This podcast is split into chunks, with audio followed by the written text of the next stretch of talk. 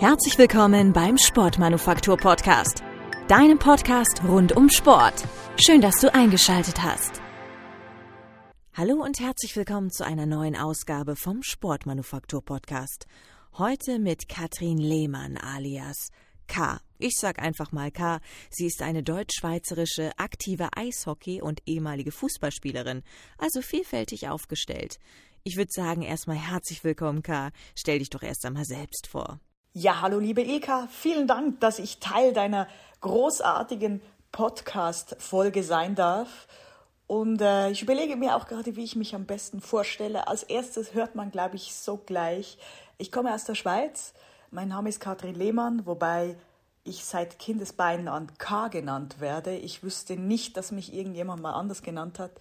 Immer dann, wenn mir jemand den Vornamen sagt, Katrin, habe ich immer das Gefühl, ich wurde wieder dabei ertappt, wie ich mit einem Fußball eine Fensterscheibe eingeschlagen habe.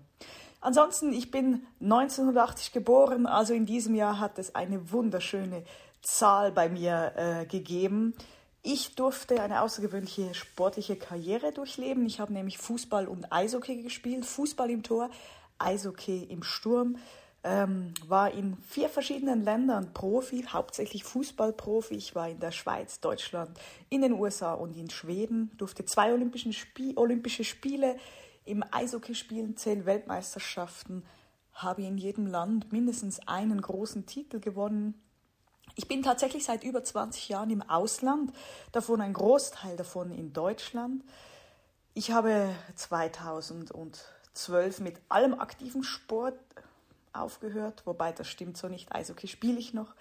Ähm, aber ich bin auch Schiedsrichterin mit großer Leidenschaft. Ich kommentiere seit 2015 beim Schweizer Radio und Fernsehen alle Herrenländerspiele live als Expertin mit. Habe vor sechs Jahren meine eigene Privatuniversität gegründet, den Sport Business Campus, wo man im Netzwerk der Bundesliga BWL studieren kann.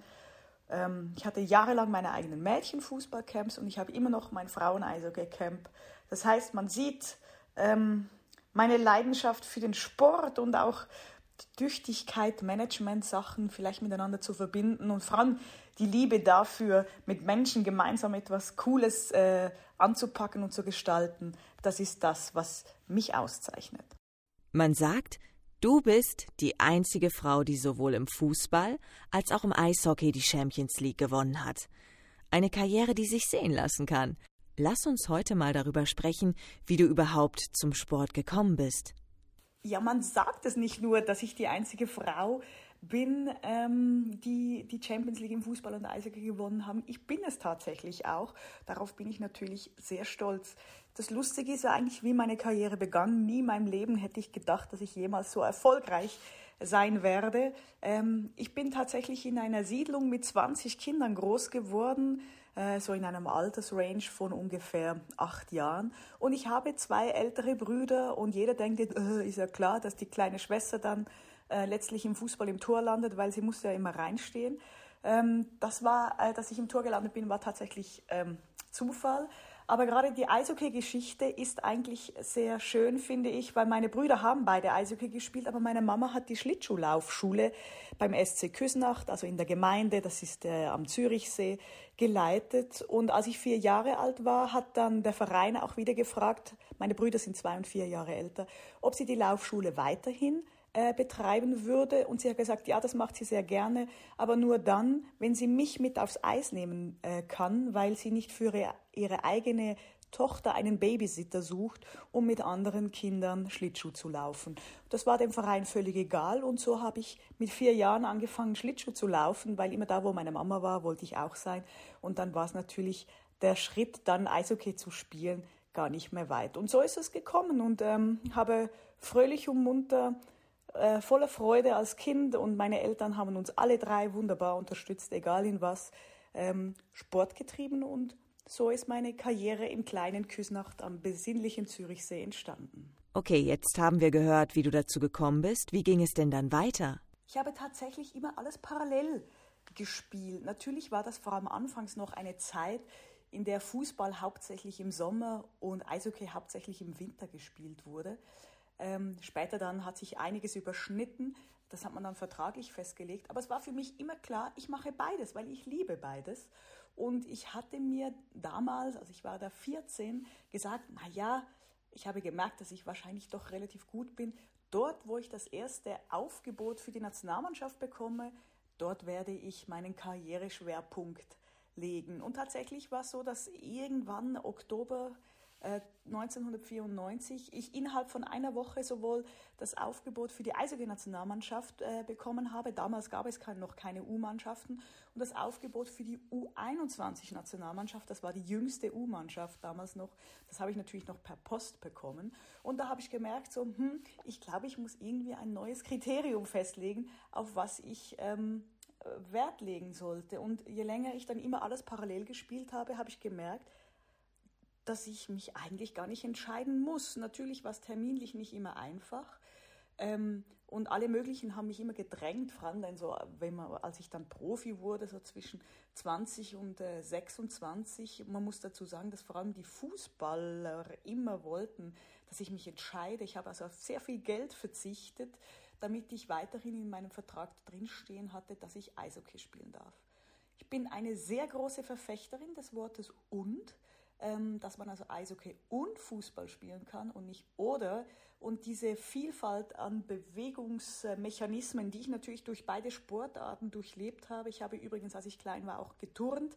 Wahrscheinlich die beste Basisausbildung für jedes Kind, um später ähm, im Sport erfolgreich zu sein. Ähm, habe ich einfach gemerkt, ich, ich bin anders, ich, ich treffe andere, andere Entscheidungen und warum soll ich mich eigentlich entscheiden? Äh, ich würde mir manchmal tatsächlich heutzutage auch wünschen, dass man nicht so früh mit Kindern ach, 15 Mal die Woche Fußball trainiert oder irgendwas anderes, sondern ab in die Turnhalle, irgendwas in die Hand geben und sagen, spiel doch einfach mal damit. Bewegung entdecken, Sport entdecken, dann haben wir vielleicht viel weniger Bewegungsidioten oder vielleicht auch weniger Verletzungen, auf jeden Fall viel mehr Spielfreude, als dass wir sie heute erleben. 2011 war das Jahr, wo deine Karriere als Profifußballerin zu Ende ging. Wie war das damals? Ja, es war eine komische Situation für mich. Ich bin 2010 aus Schweden zurückgekommen, habe dann 2011 noch einmal bei Bayern München ausgeholfen in der ersten Bundesliga.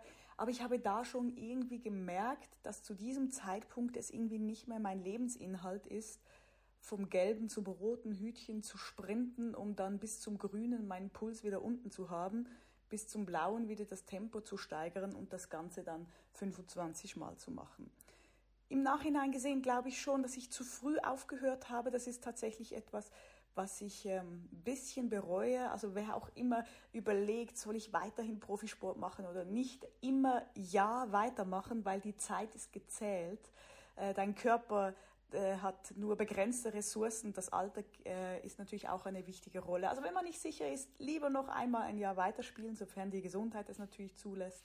Aber es war dann trotzdem plötzlich schön, dass ich am, im Sommer freie Wochenenden hatte, dass ich nicht irgendwie am Samstag tausende Kilometer irgendwo hingefahren bin, um irgendeinem Hotel zu übernachten, am Morgen einen Morgenlauf zu machen um dann um 11 Uhr zu kicken und dann wieder tausende Kilometer nach Hause zu fahren. Ich war am Anfang echt überfordert mit diesen freien Wochenenden, aber ich habe es sehr, sehr genossen. Und äh, da ich eine große Hundeliebhaberin bin, habe ich natürlich die großen Spaziergänge und auch den Hundesport dadurch entdeckt. K.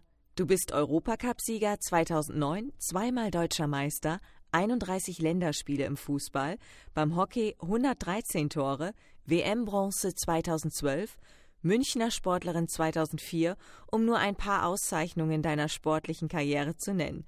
Was war dein persönlicher Moment, dein Highlight? Wow, das ist so eine schwierige Frage. Natürlich war die WM-Bronze 2012, wo ich wusste, dass ich dann von der internationalen Bühne im Eishockey abtreten werde, ein ganz, ganz großer Moment, wenn man mit ja, so einer hohen Auszeichnung gehen darf. Ich denke, ähm, Big, der Big 12 Title äh, in den USA, als ich mit der Oklahoma State University im Fußball unsere Regional ähm, Championship gewonnen habe, out, out of nothing, wie sie immer so schön gesagt haben, das war sicher etwas ganz Spezielles. Ah, die individuellen Auszeichnungen, also ich mag mich natürlich noch erinnern, als ich 1999 zur Fußballerin des Jahres gekürt wurde. Und da hat mir der Verantwortliche des Verbandes hat bei uns zu Hause angerufen und hat auf den Anrufbeantworter gesprochen. Und, und ich habe diese Nachricht, glaube ich, 25 Mal abgehört. Und ich glaube, das sind so Momente, wenn man irgendwo draufdrückt und überhaupt nicht weiß oder nie im Leben erwartet, dass so eine Nachricht kommt. Diesen Moment werde ich äh, nie vergessen. Ich weiß auch, dass meine Mama neben mir gestanden ist. Die hat es natürlich auch schon 25 Mal gehört und ich gedacht habe, warum bist du so nervös, als ich nach Hause gekommen bin? Sie sagt, du musst zum Anrufbeantworter, du musst zum Anrufbeantworter. Du wusste überhaupt nicht, ähm, ja, was da eigentlich mit mir geschieht oder was da eigentlich passieren soll. Die, die Champions League-Titel sind natürlich schon etwas Unschlagbares. Also du siehst, oh, es gibt so viele kleine Momente, auf die ich sehr stolz bin. Ich habe jetzt gerade jüngst mein 750. Tor im Eishockey erzielt. Ich glaube, das ist auch eine große Karrieremarke. Ich, also ich bin einfach nur dankbar und, und wenn ich irgendwie hier etwas aufzählen muss, was ganz besonders ist, dann habe ich irgendwie innerlich das Gefühl, ich vergesse jemanden oder ich, ich beleidige jemanden, weil ich nicht diesen Moment oder jenen Titel als etwas ganz Großes sehe. Ich habe zu Hause eine Vitrine, ein ganz großer Schrank, da ist alles drin und ich stehe oft davor und, und ich nehme das auch in die Hand und ich bin jemand, der Dinge ganz, ganz bewusst erlebt und äh, wenn ich seine Medaille in der Hand habe, dann kommen ganz viele Spielszenen nochmal ähm, zurück und ich genieße das sehr und ich bin, ich bin sehr, sehr stolz, aber ich bin natürlich vor allem auch unendlich dankbar. Seit 2005 hast du auch eine Agentur namens Carsports. Was steckt dahinter? Ja, hinter K-Sports, klar, dass da der Name K drin sein muss, ist eigentlich am Anfang eigentlich mehr so ein bisschen aus der Not gedrungen, ähm, eine Agentur äh, entstanden, weil ich sehr, sehr früh meine Trainerscheine gemacht habe. Also ich habe mit ähm, 20 hatte ich die höchste, habe ich die UEFA B-Lizenz damals gehabt, die höchste Torwarttrainerlizenz. Ähm, und ich war natürlich, natürlich dann, als ich im Ausland war und die Schweizer Trainerausbildung war sehr begehrt oder ist sehr begehrt. Und dadurch konnte ich immer, egal wo ich war, immer extra Geld verdienen. Also nebst dem Profi-Sein habe ich halt viele äh, Mannschaften auch mittrainiert. Dann meine außerordentliche Karriere war natürlich schon auch so, dass ich erste Anfragen für Referate bekommen habe, weil es ja schon sonderbar ist, dass jemand Fußball und Eishockey in der Nationalmannschaft spielt, im Ausland ist und dann sehr erfolgreich ist und ähm, nebenher studiert. Und das war natürlich dann immer so ein schönes Zubrot, das ich verdient habe. Und letztlich habe ich auch meine Camps darüber ähm, ja natürlich laufen lassen und organisiert. Und je, ja, je älter ich wurde, desto mehr Referate sind dazugekommen und vor allen Dingen auch gute, ja, wie soll ich sagen, ah, gute Ideen und Business-Angelegenheiten, mit denen ich nicht gerechnet hatte und plötzlich konnte man es eben offiziell abrechnen. Ich war tatsächlich auch mal bei einem Verein als Agentur angestellt, das war das Beste. Äh, die Konstellation war das Beste, weil ich ja immer als Ausländerin welche Genehmigungen, weiß ich was haben konnte und so habe ich tatsächlich Rechnungen gestellt. Das war eigentlich auch eine sehr coole Angelegenheit. Ähm, aber ich hatte zum Beispiel auch, als ich 2008 bis 2010 in Schweden war, 2008 war ja die Fußball-EM in Österreich und der Schweiz, da habe ich ganz viel mit der Schweizer Botschaft zusammengearbeitet. Ich konnte ja sehr schnell fließend Schwedisch, weil ich die einzige Spielerin war im Team, im Fußballteam, die nicht Schwedisch gesprochen hat. Und jeder, der im Teamsport jemals tätig war, weiß, also entweder bist du der Depp vom Dienst oder du lernst einfach diese Sprache. Und dadurch war ich ganz viel in diesen Botschafterkreisen drin. Und dadurch, dass die Eishockey-WM 2009 dann wieder in der Schweiz war, konnte ich da praktisch wie ein kleines Mandat für diese Werbe Angelegenheiten weiterziehen. Und jetzt ist es wirklich so, natürlich meine ganzen äh, Moderationstätigkeiten, alles, was ich habe, rechne ich darüber ab. Und dass ich 2004, ähm, als ich das gegründet habe, aus der Not raus, weil wir nicht wussten, wie man meine Trainertätigkeiten abrechnen kann, bin ich irgendwie auch darauf stolz, dass ich sehr früh gelernt habe, wie dieses wirtschaftliche Geschick geht, ähm, auch steuertechnisch, mit Rechten und weiß ich was alles. Und jetzt würde ich sagen, bin ich eine ganz normale Auftragsagentur, egal was Sie von mir brauchen rund um meine Person, rechne ich darüber ab. Du bist eine Powerfrau durch und durch. Wofür schlägt dein Herz am meisten und warum? Oh Mann, Ilka, echt, du stellst äh, super spannende, gute Fragen, aber die sind nicht so einfach zu beantworten. Du kannst dir vorstellen, ich kann mich nicht entscheiden zwischen Fußball und Eishockey. Ich liebe dieses Wörtchen und. Ähm, Das ist wie wenn man Eltern fragen würde, welches Kind magst du lieber? Kind 1 oder Kind 2? Das geht einfach nicht. Man liebt beides innig und beides ist Teil deines Lebens und beides ist so unterschiedlich. Natürlich, je älter dass ich werde, äh, desto mehr Business habe ich, aber ich spiele ja noch Eishockey in der ersten Bundesliga beim ESC Planet München, ähm, bin große leidenschaftliche Schiedsrichterin. Ich bin ja, äh, glaube ich, die erste äh, Profispielerin, die die Schiedsrichterlizenz beim DFB auch gemacht hat.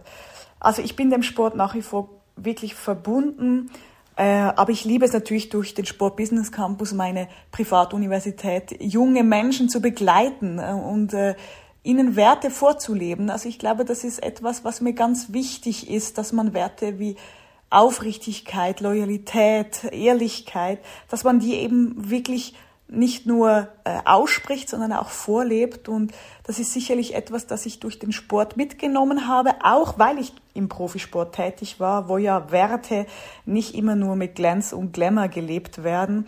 Und ich glaube, dass ich da voller Demut bin und das wirklich gerne jungen Menschen weitergebe. Also je älter dass ich werde, sicherlich desto mehr werde ich zur Managerin oder ich bin es ja eigentlich schon. Ich versuche aber tatsächlich eine Unternehmerin mit Herz zu sein und so alle mit mir mitzunehmen, im gleichen Boot zu sein. Aber selbstverständlich, das bestreite ich nicht, bin ich schon sehr gerne Chef. Gibt es noch außerhalb des Sports andere Dinge bei dir im Leben? Musik, Hobbys, Tiere, Oh ja, ich bin eine Hundeliebhaberin durch und durch. Ich habe zwei Hunde. Chutti, das ist Schweizerdeutsch und heißt Fußballer. Viele kennen vielleicht die Chutti-Bildli. Ähm, Chutti ist äh, elfeinhalb Jahre alt und Golden Red River. Ich gehe nach wie vor mit ihm jeden Donnerstagmorgen in die Hundeschule und das ist so meine heilige Zeit. Und ich habe seit äh, wieder, also seit kurz vor Lockdown äh, tatsächlich nochmal eine Hündin, ähm, die Fleur, eine rumänische Mischlingsrasse. Das erste Weibchen, das ich hatte, ich hatte noch einmal einen Hund, der hieß Pelé, also ich hatte Chuti und Pelé. Jetzt habe ich Fleur, ganz äh, neu für mich, dass ich auch ein Mädel habe. Das heißt, ich musste ja, mein Fluchvokabular äh, gendertechnisch anpassen. Auf jeden Fall, das ist für mich der ganz große Ausgleich und ich liebe es, mit meinen Hunden unterwegs zu sein, mit ihnen gemeinsam etwas zu lernen. Und tatsächlich bin ich eine ganz große Liebhaberin der klassischen Musik. Ich habe sehr lange Blockflöte gespielt. Ich weiß, jeder sagt, oh, habe ich auch mal reingeblasen. Ich habe es bis um mit 16 gespielt und das hat mir ganz viel Freude gemacht. Ich habe dann auch Tenorsaxophon gespielt und mein größter Berufswunsch, als ich klein war, war Opernsängerin zu werden. Und äh, ich mag mich auch erinnern, als ich mit neun das erste Mal in der Oper war, das war die Zauberflöte, ähm, haben wir so Tickets, Restkarten bekommen. Ich war mit meiner Mama in der Oper. Und ähm, ja, die Königin der Nacht hat ihre zweite Arie direkt neben mir gesungen. Ich konnte ihren Rock anfassen und das war ganz toll. Und, und äh, jeder fiebert, jeder, der die zweite Arie der Königin der Nacht kennt, äh, fiebert ja mit, ob sie diesen oberen Ton trifft und ich war da so angespannt und ich habe mich so gefreut und ich habe gesehen, wie sie, wie sie gespuckt hat und wie sie geatmet hat. Das, äh, das ist Wahnsinn und ich habe ganz, ganz großen Respekt vor Menschen, die singen können, übrigens auch vor Menschen, die tanzen können. Und äh, in die Oper zu gehen, ist für mich wahrscheinlich etwas vom Schönsten, was es überhaupt nur gibt. Du stehst ja auch als Keynote-Speakerin auf der Bühne. So haben wir uns auch im März 2020 kennengelernt. Was glaubst du, kannst du mit deinen Vorträgen bei den Menschen erreichen? Für mich ist das Wichtigste, wenn ich auf der Bühne stehe, dass ich allen das Gefühl gebe, hey, ich bin eine von euch. Ich möchte nicht belehrend da vorne stehen, gerade weil ich ja doch über eher sensible Themen spreche, wie Team, variable Ziele, Leadership, natürlich auch Empowerment. Ähm, und wir alle wissen, ähm, dass manchmal die Zuhörerinnen und Zuhörer einfach gerade Business im Businessbereich keine Lust haben, dass da vorne jetzt jemand steht, 15 Mal in die Hände klatscht und mit ihnen atmet und sagt, du bist gut. Sondern ich möchte alle bei mir auf eine Reise nehmen und sagen, Leute, ich erzähle euch meistens so fünf bis zehn kleine Anekdoten aus meiner Karriere und gebe euch eine Message mit. Das heißt, diejenigen, die möchten, können aus einer teilweise sehr lustigen Metapher selber für sich was mitnehmen und andere, die keine Lust haben, belehrt zu werden oder etwas mitzunehmen, die haben eine Dreiviertelstunde, Stunde oder wie auch, wie lange auch immer ähm, das, das Referat geht, lustige kleine Geschichten aus meiner Karriere und werden unterhalten. Und das ist, glaube ich, ähm, das, was mich auszeichnet, das, was sicher auch sehr speziell ist, äh, wenn ich auftrete, was aber mir auch unendlich viel Spaß macht, weil ich so viel erlebt habe. Ich war in vier verschiedenen Ländern, ich habe mich in vier verschiedenen Kulturen adaptiert, durchgesetzt äh, ähm, und äh, viel Mist gebaut auch. Also ich war ja, weiß Gott, nicht der Vorzeigeprofi, aber ein großer Lebemensch, der durch seine Energie und vielleicht manchmal auch den Schabernack, den ich hatte, eine ganze Mannschaft mitreißen konnte. Aber auch, ich habe halt immer, ich, ich habe es geliebt zu leisten und mein größtes Ziel war immer mit und gegen die Besten zu spielen.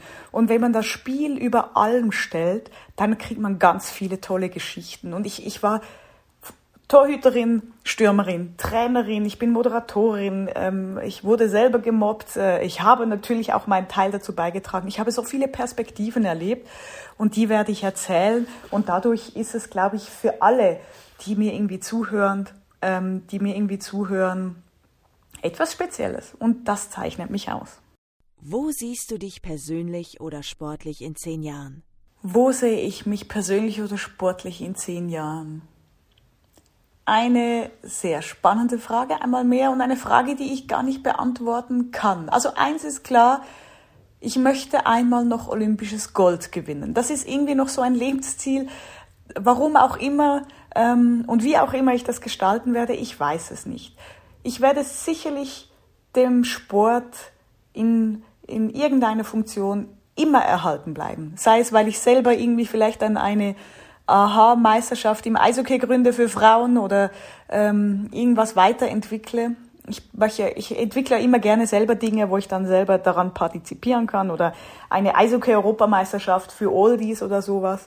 Ich möchte natürlich schon auch ins Funktionärswesen rein. Ich sehe, ich, ich liebe es, Coach zu sein. Ich bin ja aktuell ja auch Assistenztrainerin der Schweizer Eishockey-Nationalmannschaft und äh, ähm, vielleicht kommt wieder eine Olympische Spiele, äh, eine neue olympische Geschichte dazu. Ich denke aber, dass ich so im Management schon eher diejenige bin, die politisch strategisch gute Strippen ziehen kann, weil ich natürlich auch sehr viele Menschen kenne und ich bin ja selber Unternehmerin. Also das ist, glaube ich, ja, mein Ziel. Ich werde dem Sport verbunden sein. Mit aller Demut, die ich habe, weiß ich aber trotzdem, dass Sport nicht alles ist. Und ja, wer weiß, vielleicht gehe ich ja dann doch noch in die Musikbranche rein. Ich, äh, ich weiß es nicht. Und ich ich bin so vielseitig und das ist, glaube ich, etwas, über das ich mich sehr freue. Ich mache mir eigentlich keine großen Gedanken und schon gar nicht, was mache ich eigentlich, wenn ich 50 bin, auch wenn das natürlich auch wieder ein sehr schönes Alter sein wird. Wie wichtig ist denn das Mentaltraining im Sport und vor allen Dingen im Profimannschaftssport? Ich finde Mentaltraining etwas sehr, sehr Wichtiges und ich finde es aber auch wichtig, dass man mal einfach auch das Ganze ein bisschen aufsplittet, weil Mentaltraining, Mentaltrainer, Coach, weiß ich was alles, das sind ja alles momentan Begriffe, die einfach inflationär gebraucht werden und keiner irgendwie wirklich weiß, was es ist. Oder auch in den ganzen Sportgymnasien oder U-Mannschaften, da ist immer ein Sportpsychologe, was ich übrigens sehr wichtig finde. Und es ist ein großer Unterschied, ob jemand Mentaltrainer oder Sportpsychologe ist. Ähm, auf jeden Fall finde ich es wichtig, dass man Menschen, egal ob jung oder alt, natürlich ist es cool, wenn man Jüngere gleich da mal mit einführt, ähm, dass man sich damit auseinandersetzt, was kann ich eigentlich alles mit meinem Kopf, mit meinem Geist beeinflussen. Viele wissen das gar nicht, was es für Techniken gibt. Ich selber habe ähm, ich war ein, äh, ich habe sehr viel äh, und früh gelernt, ähm, mental zu arbeiten. Ich war sehr, sehr gut im autogenen Training. Ich konnte sehr gut entspannen und abschalten. Musste ich ja auch. Also ich mit dem Eishockey und Fußball, also manchmal Freitagabend Eishockey, Samstag Fußball, Sonntag wieder Eishockey. Ich musste ja lernen zu abstrahieren, abzuschalten. Ich konnte nicht permanent auf einem hohen Level sein. Ich finde es aber ganz wichtig, dass man dieses individuelle ähm, mentales Training ist ja etwas ganz, ganz, ganz Persönliches. Und deswegen finde ich es so schwierig und ich sehe es wirklich kritisch, wenn man mit der Mannschaft als Ganzes arbeitet. Gerade weil ich auch dann immer irgendwie das Gefühl habe, jetzt werde ich manipuliert. Und das ist so ein schmaler Grad und das muss gar nicht äh, böse gemeint sein oder immer etwas Schlechtes sein. Ich selber habe gerne mit, ich habe auch mit äh, Trainern zusammengearbeitet.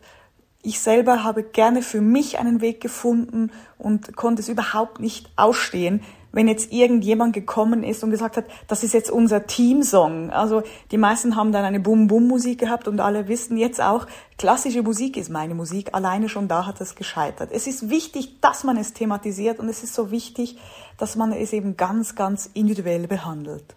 K. Was kannst du denn abschließend Sportlerinnen und Sportler mit auf den Weg geben? Wie erreicht man am besten seine Ziele?